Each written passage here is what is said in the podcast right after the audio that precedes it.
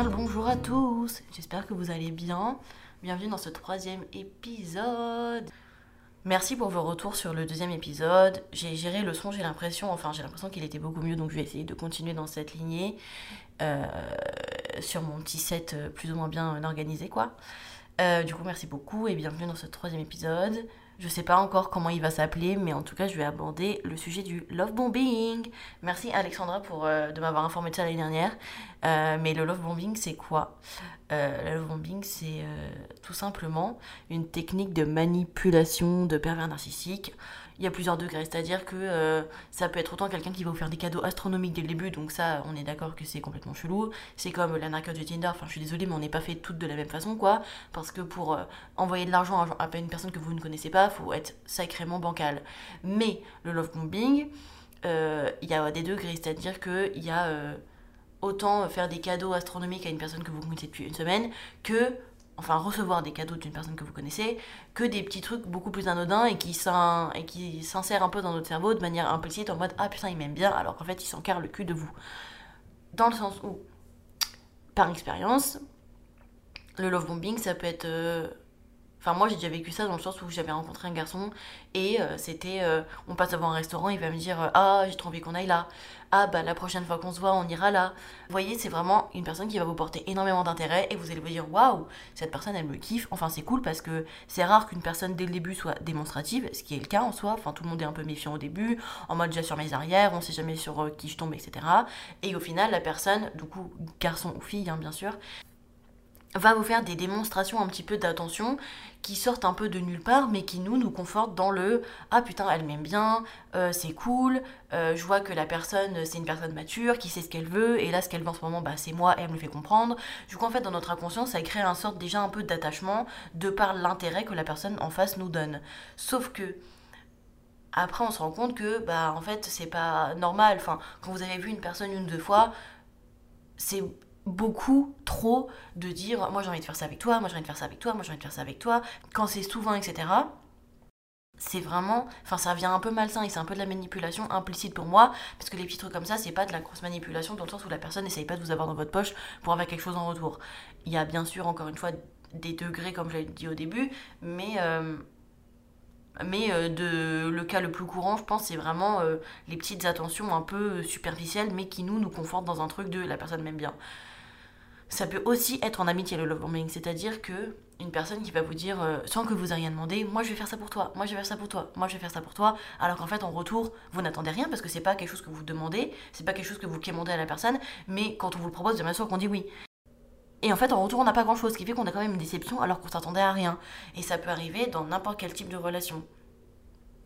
Et pour vous donner un exemple un peu plus concret, moi j'avais rencontré un garçon, euh, plot twist, il était drogué et euh, et genre, c'était le genre de personne euh, qu'on passait devant quelque chose en mode Ah, j'ai trop hâte qu'on aille dans ce resto. Quand je serai plus trop broke, euh, on ira faire ça et faire ça.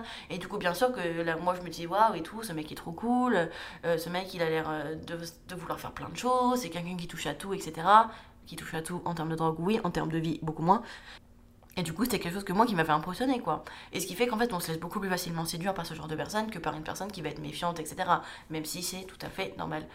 Et du coup, et du coup, en fait, ça a créé un genre d'effet euh, cool en nous, hein, une sorte un peu d'adrénaline, d'euphorie, etc.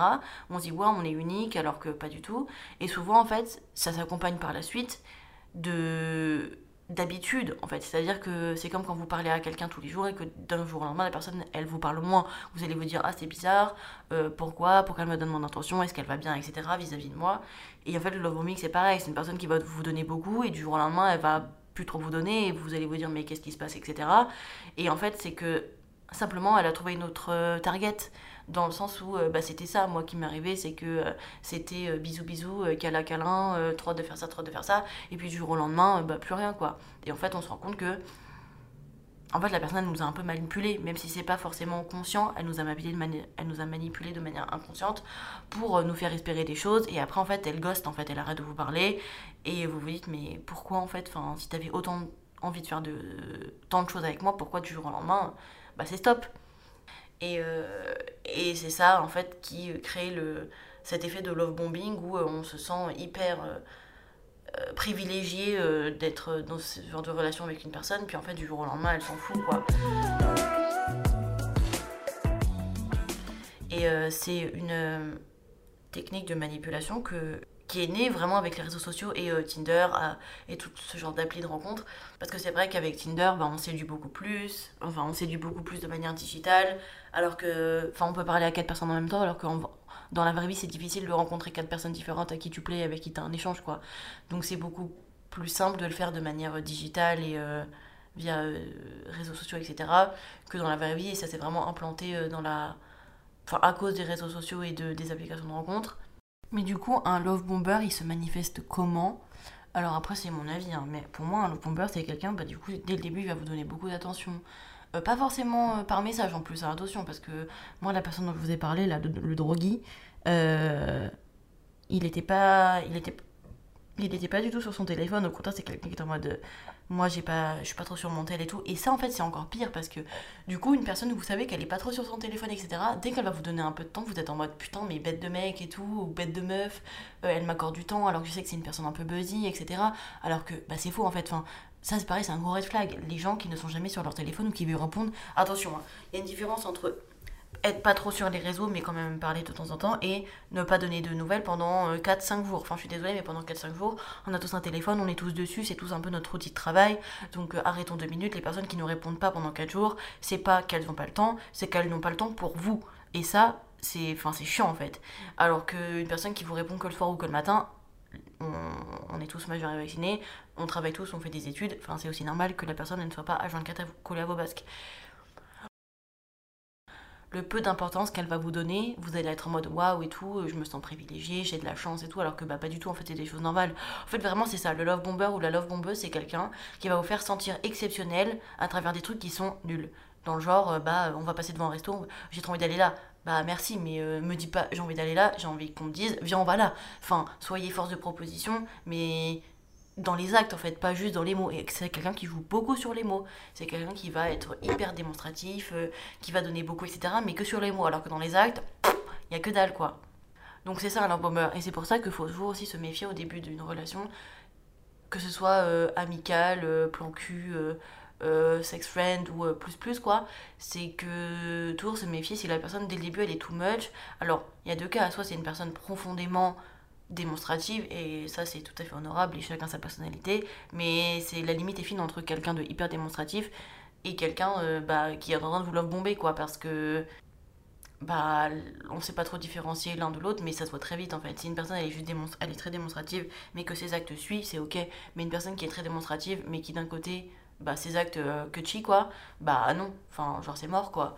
Et et ça c'est chiant. Ou même une personne qui va vous sentir unique du genre euh, quelqu'un qui va vous dire euh, j'en sais rien on va vous coucher avec la personne le deuxième soir et elle va vous dire moi je fais pas ça souvent moi ça m'arrive jamais bah très bien. Mais enfin qu'est-ce que toi t'en sais? Enfin, la personne en face, qu'est-ce qu'elle en sait que c'est vrai? Et en plus de ça, est-ce que c'est pas un love bomber qui veut te faire sentir privilégié, unique, etc. à ses yeux? Alors qu'en fait, bah, pas du tout, quoi.